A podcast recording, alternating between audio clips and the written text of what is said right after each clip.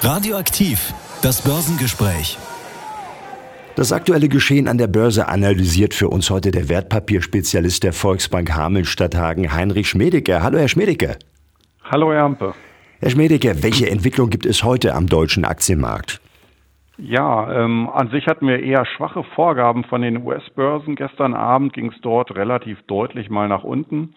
Aber die deutschen Aktien äh, zeigen sich weiterhin in einer sehr stabilen Verfassung. Ähm, jetzt schon bereits seit rund vier Wochen pendelt der DAX um diese Marke von 14.300 Punkten.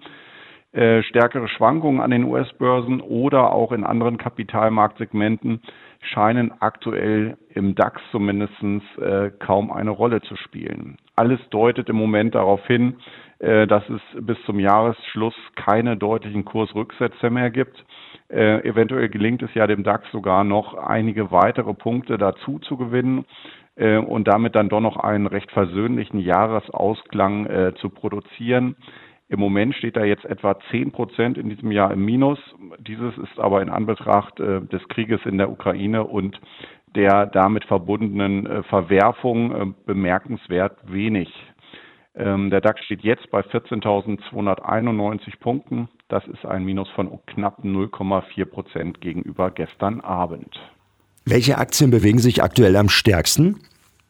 Ja, auch da ist es heute ziemlich äh, entspannt und ruhig. Bei den Gewinnern reicht es bei Zalando zum Spitzenplatz mit einem Plus von 0,6 Prozent aktuell, direkt gefolgt von äh, Fresenius Medical Care, die fast genauso viel zulegen. Und äh, dann kommt noch Simrise mit einem Plus von knapp 0,6 Prozent. Also keine großen Gewinner heute dabei. Bei den Verlierern etwas größere Ausschläge, allerdings auch nicht besonders bemerkenswert. Hier ist Airbus der größte Verlierer mit einem Minus von 2,8 Prozent. Adidas folgt mit minus 1,7 Prozent und Infineon mit einem Abschlag von rund 1,5 Prozent im Moment. Welche Entwicklung gibt es an den anderen wichtigen Finanzmärkten? Ja, die amerikanischen Börsen eröffnen ja in einer Dreiviertelstunde etwa. Ähm, hier sollte es heute nochmals erneut etwas schwächer losgehen. Der S&P steht jetzt vorbörslich bei 3.930 Punkten. Das ist ein knappes Prozent weniger als am letzten Mittwoch. Ähm, und der Nasdaq 100 liegt bei 11.475 Punkten. Auch das ist heute ein leichtes Minus und gegenüber dem letzten Mittwoch dementsprechend auch. Ja, ansonsten haben wir beim Dollar, da passiert schon deutlich mehr in den letzten Tagen. Ähm, jetzt aktuell steht da bei 1,0530 US-Dollar je Euro. Ähm, damit kann er gegenüber gestern, äh, kann der Euro wieder zulegen, also der Dollar verliert wieder etwas an Wert.